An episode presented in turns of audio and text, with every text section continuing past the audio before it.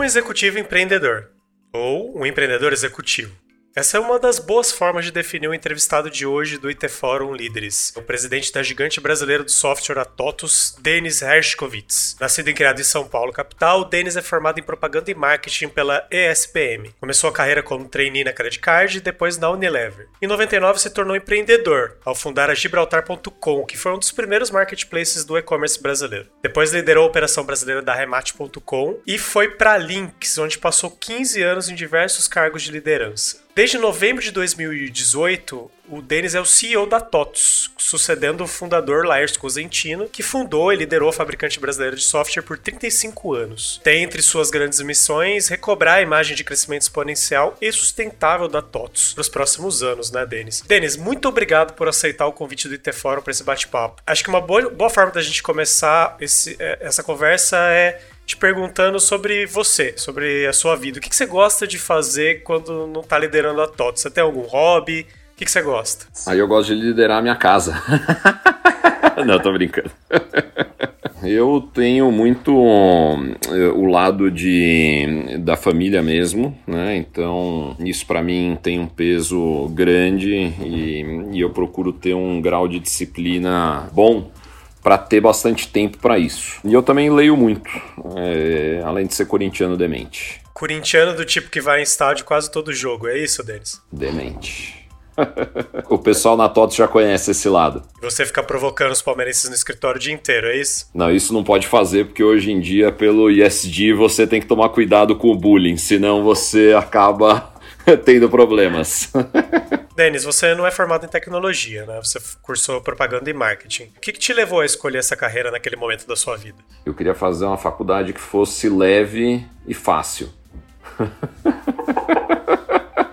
E você não queria estudar muito, é isso? Eu nunca fui um cara de estudar muito, não. Eu nunca gostei tanto de, de aula em si. Cheguei a pensar em fazer engenharia, mas a hora que eu vi que o curso era de cinco anos e que o peso era grande, eu, eu falei, não, não vai rodar. Então eu fui para propaganda e marketing, que era mais leve. Mas você curtia a ideia de trabalhar com propaganda e marketing? Nunca foi a minha intenção trabalhar com comunicação. A minha intenção sempre foi ter uma formação mais ampla, mais generalista, mais para o lado de humanas, mas nunca, nunca me imaginei trabalhando com comunicação e nunca trabalhei efetivamente com comunicação. Fui treinado da Credit Karma, isso já faz 27 anos já. Foi 94. Trabalhei duas vezes com marketing na vida só. Na Credit Card e depois eu fui treinado da Unilever também em 98. Mas foram as duas únicas vezes que eu trabalhei com marketing. O resto foi mais variado e, e normalmente approaches mais é, generalistas mesmo, né? E depois da Unilever você foi para onde? Depois da Unilever eu fundei uma empresa.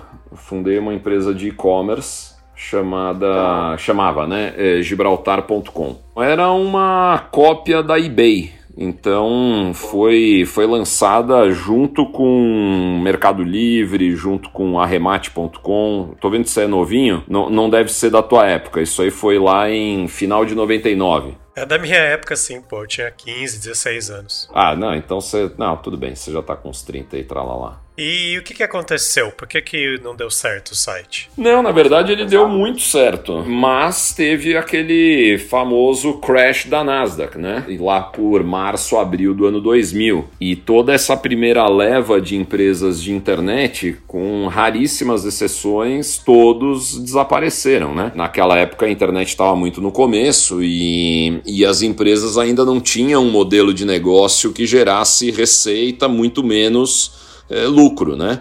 Então a dependência era total de levantar recursos com investidores. Naquela época também não tinha um ecossistema de investidores como existe hoje. Então, de novo, boa parte das empresas que surgiram nessa época elas desapareceram e, e foi o que aconteceu com a Gibraltar. Eu tive que fechar ela. Ela surgiu no final de 99 e ela foi encerrada no finalzinho do ano 2000. Durou um ano um ano e meio, vai, entre conceito e, e fechar. E eu imagino que, apesar de ter sido um período curto, foi de muito aprendizado, né, Denis? O que, que você traz de, de experiência dessa época? Ah, Marcelo, eu talvez nunca tenha aprendido tanto na minha vida, em um período tão curto de tempo e muito, muito novo ainda, né? Eu tinha 24 anos quando eu fundei a, a Gibraltar, então foi um, um MBA completo um PhD completo aí, né? Valeu muito, construiu bastante coisa, mesmo não tendo dado certo. Logo depois disso veio a Lynx, é isso? Não, não. Depois disso veio a Remate.com, que era um concorrente direto, mas tinha levantado 100 vezes mais recursos, então durou um período mais longo. Eu virei o, o country manager, né, o diretor geral é, no Brasil do Arremate. Isso no comecinho, no finalzinho de 2000 e fiquei lá até o final de 2002. Aí no começo de 2003 veio a Lynx. Como foram os, os, anos de experiência na Lynx? Você passou bastante tempo lá, né, Denis? Foram 15 anos, é isso? Quase 16. E assim, eu, na, na verdade, antes de, de vir para TOTUS, o pessoal brincava que, como meu sobrenome é bem complicado, eu era o Denis da Lynx. Né? Então, é, as duas coisas durante esse período ficaram bem associadas. Né? Eu entrei na Lynx, ela era uma empresa ainda muito pequena, ela tinha por volta de 100 funcionários, faturava naquela época talvez uns 10 milhões de reais por ano. Então era um negócio pequenininho. Eu brinco que era quase como se fosse uma padaria, mas que já tinha um pãozinho gostoso. Então eu, eu participei e ajudei a construir a empresa praticamente do, do zero até ela chegar num IPO, num follow-on, numa empresa já com, sei lá, 3 mil funcionários, quase um bi de receita e por aí vai, né? Como foi liderar uma empresa que, que ganhou tanta escala ao longo dos anos? O que, que você aprendeu? O que, que você tira dessa experiência? Então, é engraçado. Hoje eu tava. Hoje mais cedo eu tava fazendo. participando de um evento com um cliente importante da TOTS, né?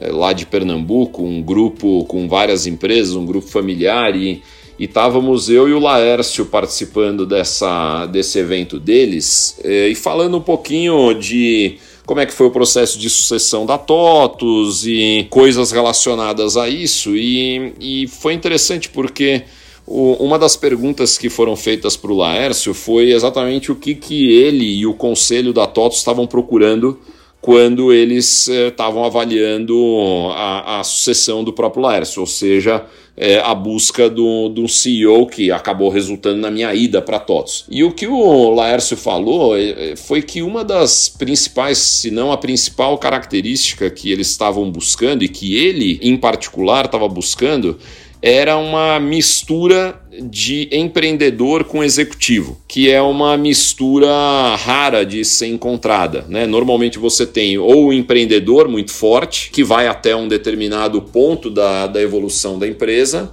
e você tem, obviamente, também, aí numa quantidade bem maior, executivos. Né? Mas ele estava, ele e a, e a TOTS estavam buscando um executivo empreendedor, ou um empreendedor executivo. E que eu. A principal fator na, na minha escolha foi a percepção de que eu era isso. E eu posso te dizer, eu dei essa volta toda para dizer que na Lynx o que eu talvez mais tenha aprendido foi exatamente a combinar essas duas coisas, né? O perfil de um empreendedor e o perfil de um executivo. Então, eu acho que se eu pudesse resumir a minha história na, na Lynx, ela, ela é isso, a construção dessa característica de um empreendedor executivo ou um executivo empreendedor. É, aproveitando que você mencionou o Laércio, o Denis, ele é uma figura muito associada a TOTOS até hoje, né? Afinal, ele, ele fundou a empresa, liderou por, ah, por 35 anos, né? Qual que é o desafio para você de suceder um cara como ele? Ah, é, primeiro, quando eu cheguei, uma baita de uma responsabilidade, né? Mas tirando a responsabilidade, a coisa não, ela não foi difícil porque o Laércio estava muito preparado para fazer essa, essa passagem de bastão, a companhia estava muito preparada também para isso, e eu tive também é, a clareza, a maturidade de entender que eu não estava substituindo a figura do Laércio, né? A figura do Laércio enquanto fundador da companhia e tudo mais é uma figura, é um papel insubstituível, né? Eu, por melhor que eu seja, por mais tempo que eu possa ficar na TOTS, eu nunca vou ser o fundador dela. Esse papel é um papel eterno do Laércio. Então, eu diria que o, o, o grande trabalho foi, nesse, nesse ponto específico, né, foi o de nunca querer misturar essas coisas. Né? Eu estava e tô na TOTS para tentar ser o melhor CEO dela possível mas nunca para tentar ser o fundador ou substituir o papel do Laércio. Eu estou substituindo o Laércio no, no cargo de CEO mas não no, no papel e na, no espaço que ele construiu ao longo da história da TOTS, entendeu? O Laércio tem um estilo de liderança muito forte, né, Denis? É, como é que você classifica o seu estilo de liderança e como é que foi essa transição entre o estilo dele e o seu ao longo desses, desses dois anos em que você está na TOTS? Então, eu, eu posso falar mais do meu, né? Eu, eu, não cheguei a trabalhar diretamente com o Laércio enquanto ele era CEO. Eu, eu trabalho nesses dois anos e meio, no, eu no papel de CEO e ele no papel de chairman. Mas o meu estilo é um estilo exatamente desse empreendedor executivo. O que, que significa isso do ponto de vista prático, né? O empreendedor, ele tem aquele lado muitas vezes impetuoso, criativo, um lado de você de você você querer sair um pouco da caixa, né? Ter um grau de engajamento, de preocupação é, que vai um grau ou, ou, alguns graus acima. Mas eu acho que eu tenho um bom equilíbrio com o lado executivo, que é um lado mais estruturado, um lado mais processual, um lado numérico importante, de disciplina também, né? Então eu acho que o meu estilo combina um pouco dessas duas linhas. Agora, um outro ponto que eu considero muito importante, que eu acho que eu também aprendi ao longo da minha carreira, foi o de ter um, um grau de cordialidade, de, de educação mesmo, que parece uma coisa muito simples, muito óbvia, né? Mas que não é tão fácil de ser mantida conforme você vai subindo nas estruturas das organizações, né? Muitas vezes as pessoas vão ficando com posições mais importantes, né? E elas vão se esquecendo um pouco disso. E eu procuro tomar um cuidado muito grande de nunca me esquecer de manter essa, essa postura muito tranquila, muito cordial, como eu falei, muito educada mesmo, sabe? Aproveitando que você mencionou essa questão matemática, Denis, quando você saiu da Link, você era o CFO, né? Como é que é isso? Você tem facilidade com números? E, e, aí eu aproveito para emendar uma segunda pergunta. Vocês consideram um cara de tecnologia, apesar de não ter essa formação depois de tanto tempo trabalhando em empresas de tecnologia? Ah, eu não tenho dúvida que eu sou um cara de tecnologia, sim. A minha formação acadêmica não é de tecnologia, eu não sou um programador e, e agora que eu já tô velho, nunca mais ser. Mas é, eu sou um cara de tecnologia, eu tô há, há 20 anos nesse mercado praticamente. Não, mais, não, é 22 já. 22 anos nesse mercado, então eu vi de tudo e, e e como eu brinco, depois de tanto tempo, é, bobo você não é mais, né? Eu posso não ser um especialista, mas ninguém me engana nesse tema de tecnologia, né? Então, sim, eu me considero um cara de tecnologia. Sobre números, eu sempre tive muita facilidade com número e, e, sempre tive muita facilidade, mais do que com o número em si, mas a facilidade de entender a dinâmica dos números e a dinâmica financeira de uma empresa ou de um modelo de negócio. Né? É engraçado, isso realmente é uma coisa que, quando eu penso e olho para trás, deve fazer mais de 20 anos que eu consegui desenvolver essa essa facilidade. Isso, obviamente, ajuda muito, né? Conforme você vai é, aumentando a tua responsabilidade, cada vez mais você vai ficando responsável por PNL, né? E PNL, se você não, não tiver uma, uma solidez boa de número, você acaba sofrendo bastante. Então, é, eu, eu não acho que eu seja um especialista, né? Eu não sou aquele financeiro tradicional, mas eu, eu tenho uma facilidade maior em, em entender como os números funcionam dentro de uma empresa e, e quais são os fatores que mexem os números para um lado ou para o outro, entendeu? Como é que é na hora de dialogar com as áreas mais técnicas, Denis? Como é que funciona isso? Você acha que é necessário entender em detalhes as tecnologias com que você trabalha, considerando a posição que você está, ou uma visão mais generalista é melhor?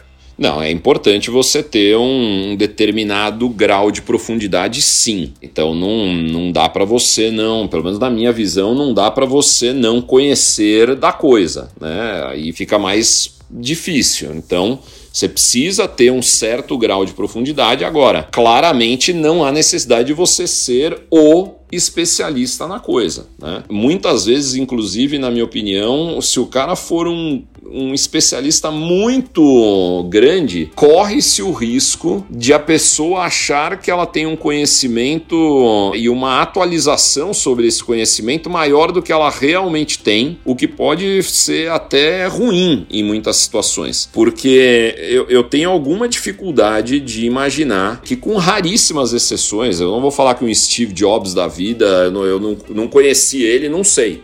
Mas não tem muito mais do que um Steve Jobs no mundo, né? Difícil você encontrar o segundo. Eu tenho dúvidas se um cara com a responsabilidade de ser CEO de uma companhia grande se ele tem capacidade de se manter atualizado no mesmo nível que, que o time de programadores, o time de, de pessoas. E aí, se o cara não está atualizado dessa maneira, fica muito perigoso do cara passar a achar que ele tem um conhecimento que ele não tem não ouviu o time do jeito que ele deveria. Então eu, eu acho, aparentemente, que eu tenho um, um equilíbrio onde eu conheço o suficiente para não, não ser bobo, digamos assim, é, quando eu estou falando com os caras.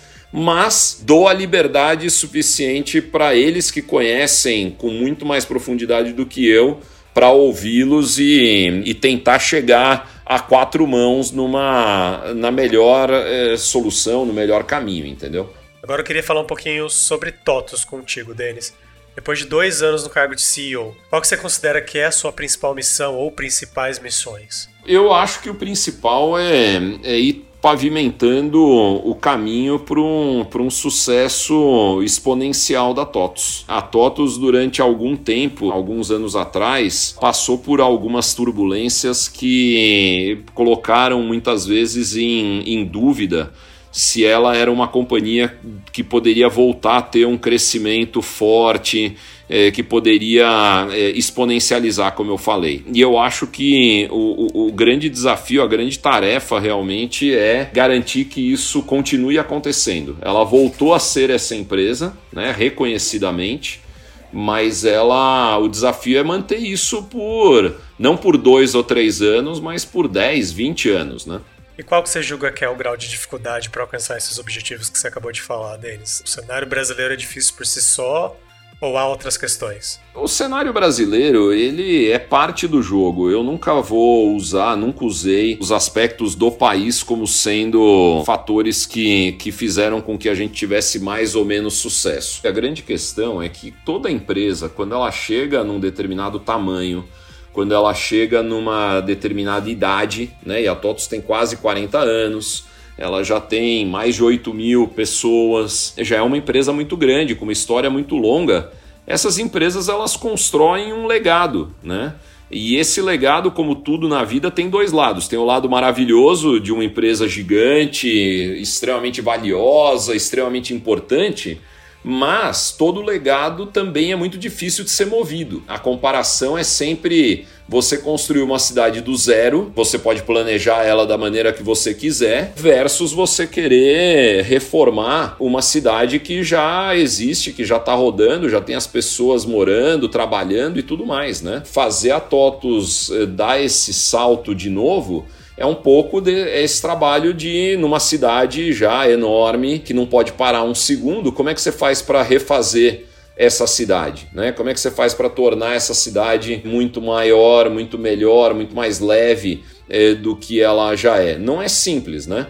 Então acho que esse é o, o grande a grande questão que a gente tem e, e trata diariamente. A TOTOS não é uma empresa tão antiga assim, né? Mas 35, são 35 anos, então isso quer dizer que, como você disse, ela tem um legado. Como é que você aborda essa questão da transformação digital e cultural da TOTOS e a própria mutação do mercado brasileiro de tecnologia, com a entrada das startups e tudo mais, considerando o, o contexto em que a TOTOS nasceu e o contexto em que a TOTOS está hoje? Eu acho que aqui a, a resposta ela passa muito por cultura. Então, se você não tiver uma cultura jovem, se você não tiver uma cultura leve, aberta, você dificilmente vai conseguir reter e atrair boas pessoas, né? Então a inovação ela ela vem disso, de você ter as pessoas você dá um ambiente para as pessoas poderem, vamos dizer assim, tirarem o melhor de si, né?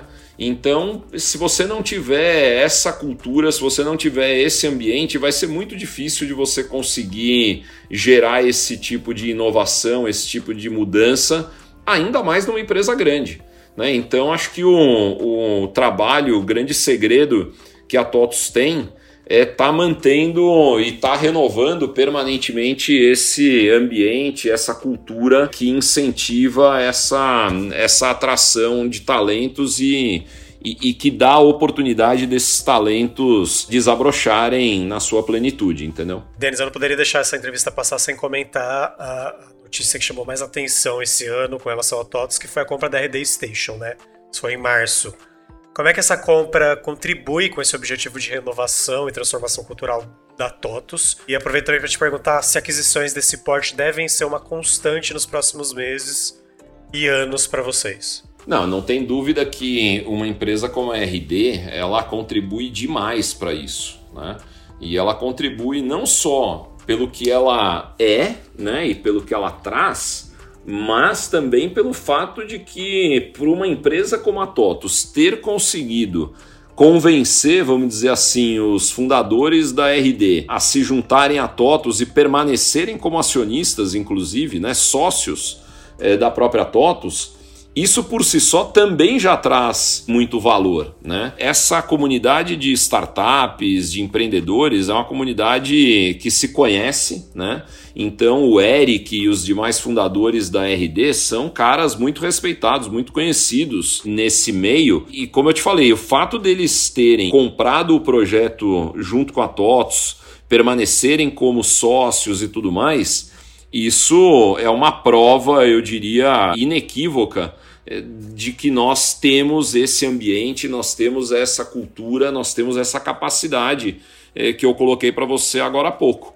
Então, de novo, acho que não só a RD, pela RD, pelo que ela faz, é, é, traz, mas também o fato dela ter aceitado é, se juntar a TOTUS no formato que ela aceitou contribui muito para isso.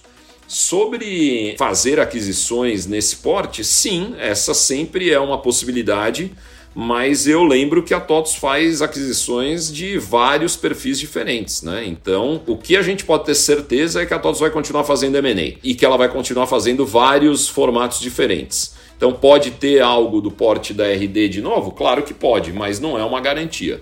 Denis, eu queria aproveitar para falar contigo sobre concorrência, né? A pesquisa anual da FGV, que foi divulgada em maio, e é muito respeitada com relação à adoção de tecnologia no mercado brasileiro, etc. Ela mostra que a TOTUS parece ter ganhado algum terreno, inclusive no segmento de grandes empresas, quando a gente fala de ERPs. É um mercado em que vocês concorrem com multinacionais do calibre de Oracle e SAP.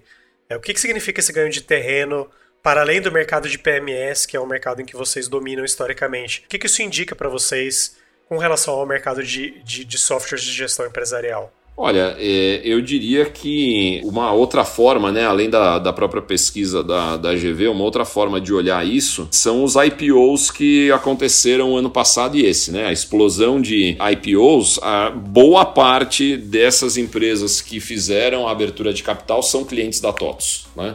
A gente, inclusive, fez uma campanha muito legal é, parabenizando boa parte dessas empresas no valor econômico, por exemplo, dizendo né, que elas eram e são clientes da TOTS, dando os parabéns e tudo mais. Então a gente sim tem crescido e tem sofisticado também entre as, as grandes empresas, e eu acho que isso é reflexo da maturidade da companhia, da maturidade da TOTOS. Muitas empresas maiores não compravam eventualmente TOTOS não porque funcionalmente o nosso sistema não as atendia. Muitas vezes a adesão era aquela adesão de marca mesmo, sabe? Ah, pô, eu virei uma empresa grande então eu preciso ter uma marca internacional aqui, porque se der uma caca, pelo menos o meu emprego eu não perco por ter escolhido uma marca que o pessoal não, não conhecia tanto ou que não parecia ser a melhor, né? Na medida em que a TOTOS virou a empresa com o tamanho que tem, a relevância que tem, o valor que tem e tudo mais, hoje em dia você, mesmo sendo uma empresa muito grande, dizer que você tem eh, os sistemas da TOTOS é um plus, né? é um negócio bem visto. Talvez há muitos anos atrás isso não tinha a mesma, o mesmo reconhecimento. Então acho que é um reflexo desse ganho de musculatura e desse ganho de reconhecimento mesmo da TOTS no mercado. Bom, a gente está caminhando para o final aqui, Denis, então para encerrar. Conforme a pandemia parece que está arrefecendo, a vacinação alcançando porcentagem relevante da população, a economia retomando, qual que é a sua perspectiva para TOTUS para esse ano de 2021 e também para o próximo de 2022? E o que, que te desafia enquanto gestor? O que, que te motiva nesse momento de retomada? Eu tô confiante de que, como você falou, a, a pandemia está no fim. O avanço que foi trazido de vacinação e de outras medidas que a população aprendeu a, a seguir pelo menos na maioria, eu acho que isso, isso faz com que realmente a gente esteja próximo do final. Pode levar um mês a mais, um mês a menos, mas eu acho que a gente já, já tá na, na etapa final mesmo. E isso me faz ficar bastante é, otimista, bastante confiante de que a gente vai ter uma recuperação importante no mundo. Claro que não vai ser uma recuperação fácil, porque você já tem um monte de gargalos acontecendo em, em, diversas áreas, em diversos setores, e conforme essa retomada seja é, cada vez mais forte, esses gargalos vão ficar ainda piores, né? Então não, não vai ser uma recuperação totalmente linear e totalmente sem obstáculos, mas eu acho que o, a direção é para cima. E no caso específico da TOTUS, eu acho que a gente tem uma grande vantagem eh, de estar tá inserido nesse mundo de tecnologia. Né? Hoje, está absolutamente cristalino para qualquer tipo de empresa, independentemente do segmento, da geografia, do porte, que a resposta para praticamente qualquer desafio que ela tenha está na tecnologia. Né? E a TOTUS, de novo, sendo a maior empresa brasileira de tecnologia, a gente tem um benefício nesse sentido muito grande, tem uma oportunidade super interessante. Então, quando você me pergunta o que, que me motiva, é isso, é, é, a gente a gente poder liderar esse movimento, essa jornada é, que, na minha opinião, está só no começo. É uma jornada transformadora da economia, da sociedade, e a TOTUS certamente vai estar tá, é, como uma das grandes locomotivas de tudo isso. Denis, muito obrigado por topar conversar comigo pro, pro podcast T Fórum Líderes. Foi um prazer falar contigo.